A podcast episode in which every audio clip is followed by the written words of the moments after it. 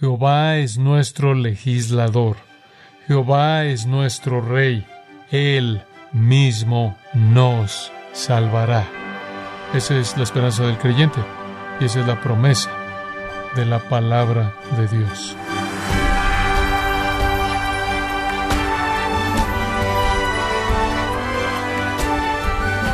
Queremos dar las gracias por su sintonía en este su programa, gracias a vosotros, con el pastor John MacArthur.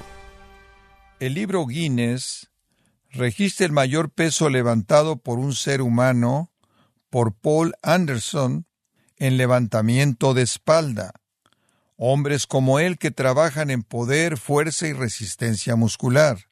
Pero ¿cómo podemos aplicar el ejemplo citado como analogía para entender la debilidad de la Iglesia ante las filosofías del mundo? Bueno, el pastor John MacArthur, en la voz del pastor Luis Contreras, nos recuerda que los músculos teológicos del cristiano, por decirlo así, deben contemplar largas sesiones de entrenamiento para conocer la escatología y así poder enfocar su vista en el cielo. Estamos en el mensaje justicia final, el regreso de Cristo segunda parte, en gracia a vosotros. La Iglesia de Jesucristo, por lo menos hasta donde puedo discernir a un nivel público, se ha preocupado por asuntos que tenemos en la vida diaria y ha permitido que sea arrastrada en el vórtice de los problemas del mundo y está haciendo un esfuerzo por ser amiga del mundo. Nuestra esperanza no se encuentra en, arreglar el mundo, nuestra esperanza está en el regreso de Jesucristo. Quiero hablarle de ese tema y quiero llevarlo al capítulo 19 de Apocalipsis. Aquí es realmente en donde necesitamos colocar nuestros ojos y nuestras mentes y nuestros corazones y encontrar nuestra esperanza. Apocalipsis 19 y voy a leer los versículos de apertura hasta el versículo 16. Después de esto oí una gran voz de gran multitud en el cielo que decía, Aleluya. Salvación y honra y gloria y poder son del Señor Dios nuestro, porque sus juicios son verdaderos y justos, porque ha juzgado a la gran ramera que ha corrompido la tierra con su fornicación, y ha vengado la sangre de sus siervos de la mano de ella. Otra vez dijeron, Aleluya y el humo de ella sube por los siglos de los siglos. Y los veinticuatro ancianos y los cuatro seres vivientes se postraron en tierra y adoraron a Dios, que estaba sentado en el trono, y decían, Amén, aleluya. Y salió del trono una voz que decía, Alabad a nuestro Dios todos sus siervos, y los que le teméis, así pequeños como grandes.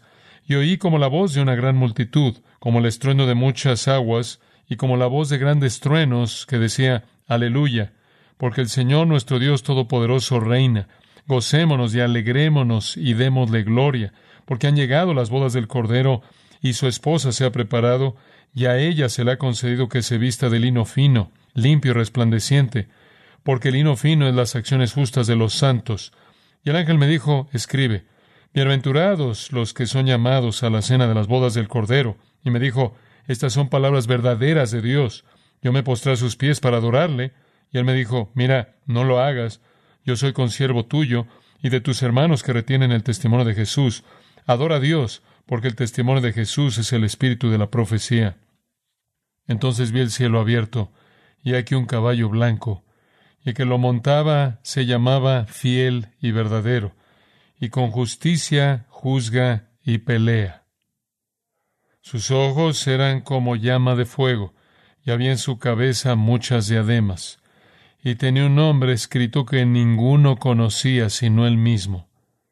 Estaba vestido de una ropa teñida en sangre, y su nombre es el Verbo de Dios. Y los ejércitos celestiales, vestidos de lino finísimo, blanco y limpio, le seguían en caballos blancos. De su boca sale una espada aguda para herir con ella las naciones, y él la regirá con vara de hierro y él pisa el lagar del vino del furor y de la ira del Dios Todopoderoso. Y en su vestidura y en su muslo tiene escrito este nombre, Rey de Reyes y Señor de señores. Esa es una visión sorprendente. Marca el fin del día del hombre. ¿Acaso las cosas en el mundo problemático mejorarán? ¿Habrá en algún punto un fin para la guerra y la hostilidad y la inequidad y el crimen y el caos? La respuesta es un sí resonante. Cuando Jesucristo venga a reinar, cuando Él regrese para ser rey. Hemos estado esperando este acontecimiento. Durante toda nuestra vida y toda la historia de la Iglesia ha esperado esto. Y entre más ha brillado esta esperanza en cualquier generación de la Iglesia, mayor el gozo de la Iglesia y su capacidad de enfrentar y soportar las dificultades en el mundo. Jesús viene. Esta es la culminación de toda la historia humana.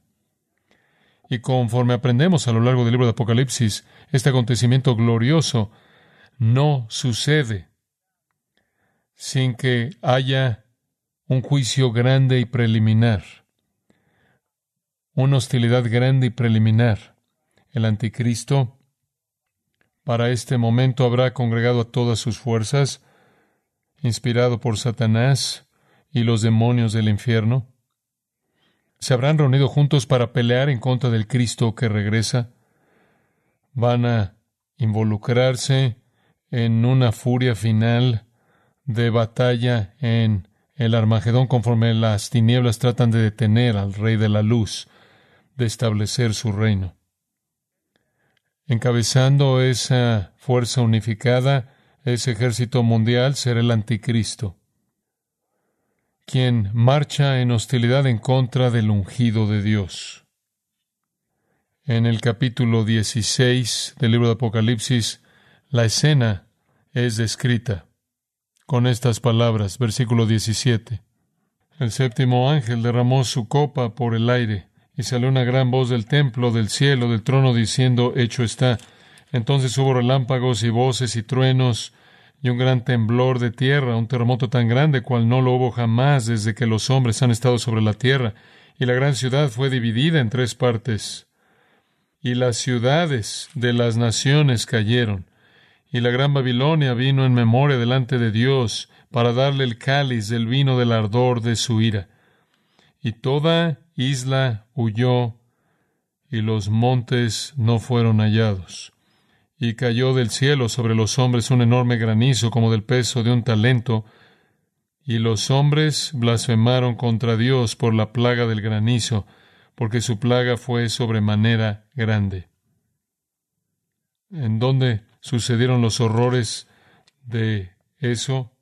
De regreso en el versículo 16, y los reunió en el lugar que en hebreo se llama Armagedón. En el valle de Megiddo. La bestia, como el capítulo 19, 19 dice, y vi a la bestia, a los reyes de la tierra y a sus ejércitos reunidos para guerrear contra el que montaba el caballo y contra su ejército.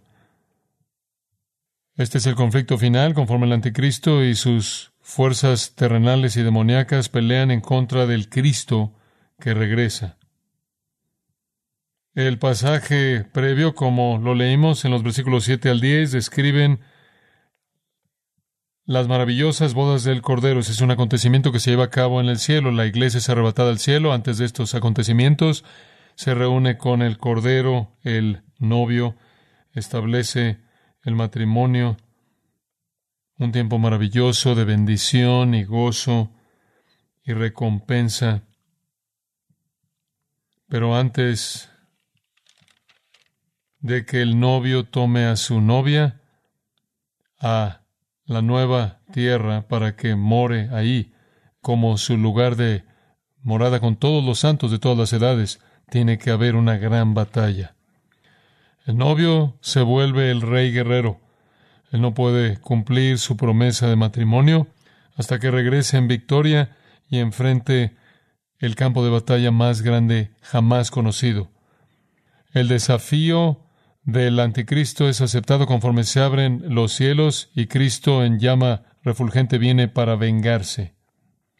Babilonia para este punto ha sido destruida. Babilonia es un término que habla de la forma final del sistema del mundo descrita en el capítulo 17 en su naturaleza religiosa, en el capítulo 18 en su naturaleza económica. Babilonia ha sido destruida, el sistema económico religioso ha sido devastado, los siete sellos han sido abiertos y de los siete sellos siete juicios de trompeta han sido desatados y han delineado básicamente muerte horrenda por todo el planeta. En la séptima trompeta, siete copas de ira rápidamente han sido derramadas y la final se la acabo de leer en el capítulo 16. Todo comienza a desintegrarse, todo comienza a desintegrarse bajo la fuerza de este juicio. Después de la fuerza de la ira divina hay un esfuerzo final por parte del mundo blasfemo en contra de Cristo. El día del hombre está a punto de terminar. Por cierto, siempre ha sido este el plan desde el comienzo. Este ha sido el plan de Dios a lo largo de la historia redentora. Que Él trajera de regreso a su Hijo al gran Rey, Rey de Reyes, Señor de Señores, para tomar de regreso esta tierra. No sea que esto es algo que encuentra un lugar, únicamente su lugar en el libro de Apocalipsis. Permítame llevarlo de regreso a Isaías capítulo 11. El profeta Isaías, 700 años antes de Cristo, vino antes de que Cristo viniera por primera vez. Escuche el capítulo 11 de Isaías, una profecía de, de la venida de el Mesías. Saldrá una vara del tronco de Isaí y un vástago retoñará de sus raíces. Isaí fue el padre de David y el Mesías sería un descendiente de David. Y reposará sobre él el espíritu de Jehová, espíritu de sabiduría y de inteligencia, espíritu de consejo y de poder, espíritu de conocimiento y de temor de Jehová, y le hará entender diligente en el temor de Jehová. No juzgará según la vista de sus ojos, ni arguirá por lo que oigan sus oídos, no habrá un juicio superficial, sino que juzgará con justicia a los pobres, y arguirá con equidad por los mansos de la tierra, y herirá la tierra con la vara de su boca, y con el espíritu de sus labios matará al impío. Y será la justicia cinto de sus lomos, y la fidelidad ceñidor de su cintura. Morará el lobo con el cordero, y el leopardo con el caprito se acostará, el becerro y el león y la bestia doméstica andarán juntos. Y un niño los pastoreará. La vaca y la osa pasarán, sus crías echarán juntas, y el león como el buey comerá paja, y el niño de pecho jugará sobre la cueva del áspid, y el recién destetado extenderá su mano sobre la caverna de la víbora. No harán mal ni dañarán en todo mi santo monte, porque la tierra será llena del conocimiento de Jehová como las aguas cubren el mar. Acontecerá en aquel tiempo que la raíz de Isaí, la cual estará puesta por pendón a los pueblos, será buscada por las gentes, y su habitación será gloriosa. Asimismo acontecerá en aquel tiempo que Jehová alzará otra vez su mano para recobrar el remanente de su pueblo. Suficiente dicho, y esto para decir que Isaías vio la venida del Mesías en juicio y estableciendo su reino. Y su reino revertiría la maldición de tal manera que los niños podrán jugar en nidos de serpientes. Nadie necesitará temer a los animales salvajes. La naturaleza de la vida en esta tierra va a ser cambiada de manera dramática. De nuevo Isaías en el capítulo 63, versículo 1. ¿Quién es este que viene de Edom? Edom representa al mundo. Borra fue en una ocasión la capital de Edom. Edom, un símbolo de paganismo. ¿Quién es este que viene en Edom de Bosra con vestidos rojos? Este hermoso en su vestido que marcha en la grandeza de su poder. Yo, el que hablo en justicia, grande para salvar. ¿Por qué rojo tu vestido? Y tus ropas como del que ha pisado en lagar. He pisado yo solo el lagar y de los pueblos nadie había conmigo. Los pisé con mi ira, y los hollé con mi furor, y su sangre salpicó mis vestidos, y manché todas mis ropas, porque el día de la venganza está en mi corazón, y el año de mis redimidos ha llegado. Miré y no había quien ayudara, y me maravillé que no hubiera quien sustentase. Y me salvó mi brazo, y me sostuvo mi ira. Y con mi ira hollé los pueblos, y los embragué en mi furor, y derramé en tierra su sangre. Este es un retrato de lo que leímos exactamente de lo que leímos en Apocalipsis capítulo 19, el juicio sangriento en juicio en el regreso de nuestro Señor Jesucristo. Un profeta más que ver en Zacarías en el Antiguo Testamento. Zacarías profetizó la primera venida de nuestro Señor en el capítulo 9, versículo 9. Él dijo esto, Alégrate mucho, hija de Sión, da voces de júbilo, hija de Jerusalén. He aquí tu rey vendrá a ti, justo y salvador humilde, y cabalgando sobre un asno, sobre un pollino, hijo de asna. Y así es como él vino. La primera vez. La primera vez. La próxima vez que venga será muy diferente. En el capítulo 10, en el versículo 6, porque yo fortaleceré la casa de Judá y guardaré la casa de José y los haré volver, porque de ellos tendré piedad y serán como si no los hubiera desechado, porque yo soy Jehová su Dios y los oiré. Y será Efraín como valiente, y se alegrará su corazón como a causa del vino. Sus hijos también verán y se alegrarán. Su corazón se gozará en Jehová. Yo los llamaré con un silbido y los reuniré, porque los he redimido, y serán multiplicados tanto como fueron antes. Bien que los esparciré entre los pueblos, aun en lejanos países se acordarán de mí, y vivirán con sus hijos y volverán porque yo los traeré de la tierra de Egipto, y los recogeré de Asiria, y los traeré a la tierra de Galad y del Líbano, y no les bastará. Y la tribulación pasará por el mar, y herirá en el mar las ondas, y se secarán todas las profundidades del río, y la soberbia de Asiria será derribada, y se perderá el cetro de Egipto, y yo los fortaleceré en Jehová, y caminarán en su nombre, dice Jehová. Dios dice algún día en el futuro, yo voy a traer a Israel de regreso a la tierra yo voy a ser su Salvador. Vaya al capítulo 12, versículo 1. Profecía de la palabra de Jehová acerca de Israel. Jehová que extiende los cielos y funda la tierra y forma el espíritu del hombre dentro de él, ha dicho, He aquí yo pongo a Jerusalén por copa que hará temblar a todos los pueblos de alrededor contra Judá, en el sitio contra Jerusalén, y en aquel día yo pondré a Jerusalén por piedra pesada a todos los pueblos, todos los que se la cargaren serán despedazados, bien que todas las naciones de la tierra se juntarán contra ella. Ese es Armagedón. En aquel día, dice Jehová, heriré con pánico a todo caballo y con locura al jinete. Mas sobre la casa de Judá abriré mis ojos, y a todo caballo de los pueblos heriré con ceguera. Esto es juicio. Vaya al versículo 8. En aquel día Jehová defenderá al morador de Jerusalén, el que entre ellos fuere débil.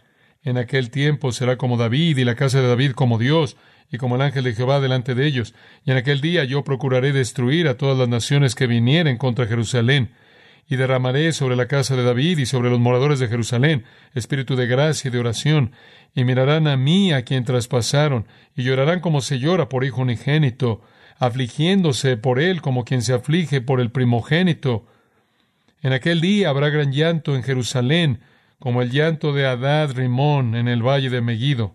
Y la tierra lamentará a cada linaje aparte, los descendientes de la casa de David por sí, sus mujeres por sí, los descendientes de la casa de Natán por sí, y sus mujeres por sí, los descendientes de la casa de Leví por sí, y sus mujeres por sí, los descendientes de Simei por sí, y sus mujeres por sí, todos los otros linajes, cada uno por sí, y sus mujeres por sí.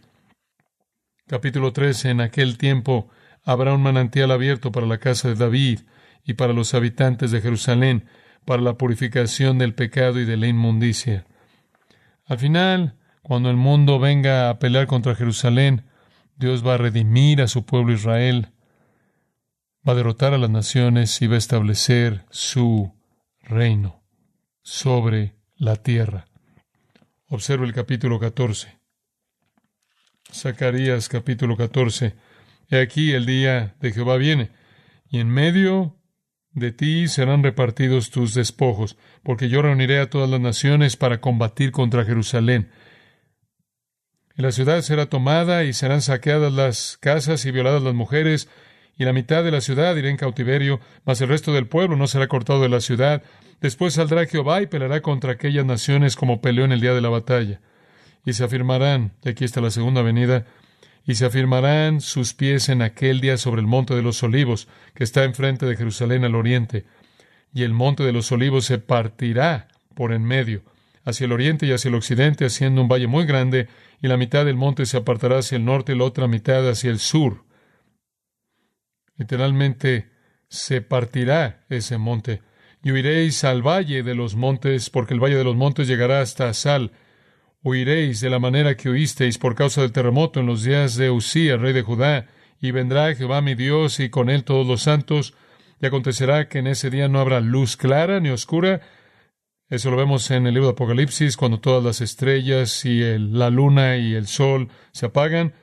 Será un día el cual es conocido de Jehová, que no será ni día ni noche, pero sucederá que al caer la tarde habrá luz. Acontecerá también en aquel día que saldrán de Jerusalén aguas vivas, la mitad de ellas hacia el mar oriental y la otra mitad hacia el mar occidental, en verano y en invierno. Versículo 9, y Jehová será rey sobre toda la tierra. En aquel día Jehová será uno y uno su nombre. Sorprendentes profecías.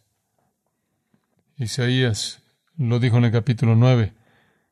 El principado, el gobierno del mundo será sobre sus hombros.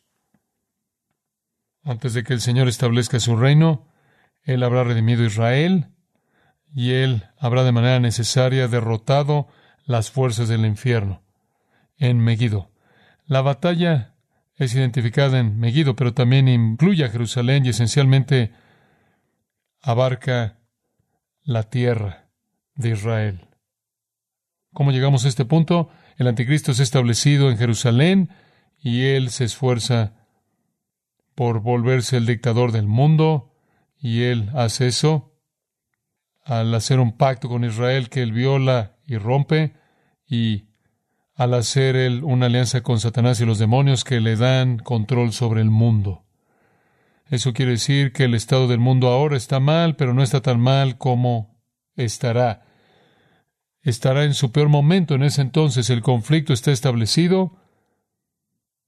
Para cuando usted llegue a esta hora, Todas las eras doradas de la historia humana se han acabado, se han acabado.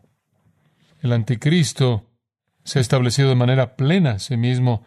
Es descrito allá atrás en el capítulo 13. Me paré sobre la arena del mar, versículo 1, y vi subir del mar una bestia. Este es el anticristo que tenía siete cabezas y diez cuernos, y en sus cuernos diez diademas, y sobre sus cabezas un nombre blasfemo es multiplicado como blasfemo y como rey. Él es un rey blasfemo y no ha tenido paralelo en la historia humana.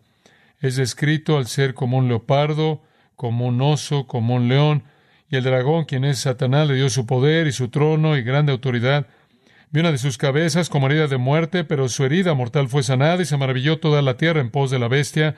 Aparentemente, él lleva a cabo una resurrección falsa y adoraron al dragón, Satanás, que había dado autoridad a la bestia, y adoraron a la bestia diciendo quién es como la bestia y quién podrá luchar contra ella.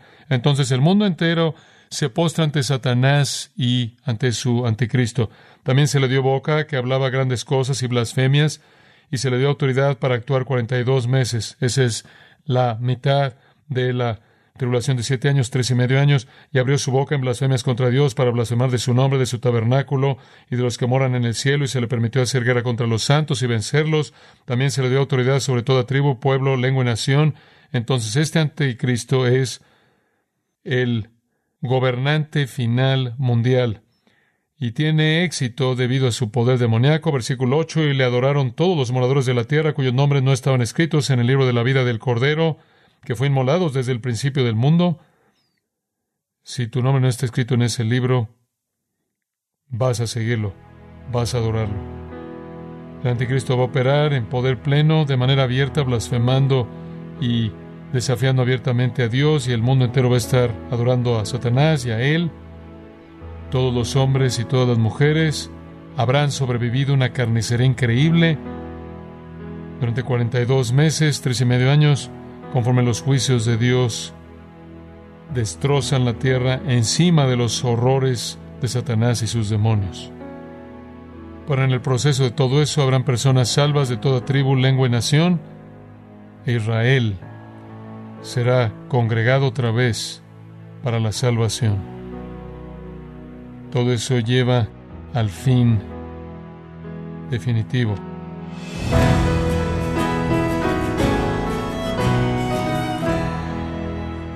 MacArthur nos ha recordado que la esperanza del regreso de Cristo debe mantener a la Iglesia concentrada en todo el consejo de Dios y así evitar involucrarse en los negocios del mundo. Esto es como parte de la serie Justicia Final, el regreso de Cristo segunda parte, en gracia a vosotros. Estimado oyente, quiero recomendarle el libro Porque el tiempo sí está cerca, escrito por John MacArthur, para alentarle a los creyentes con las realidades escatológicas, a las cuales no se debe temer sino esperar con ilusión. Adquiéralo en la página gracia.org o en su librería cristiana más cercana.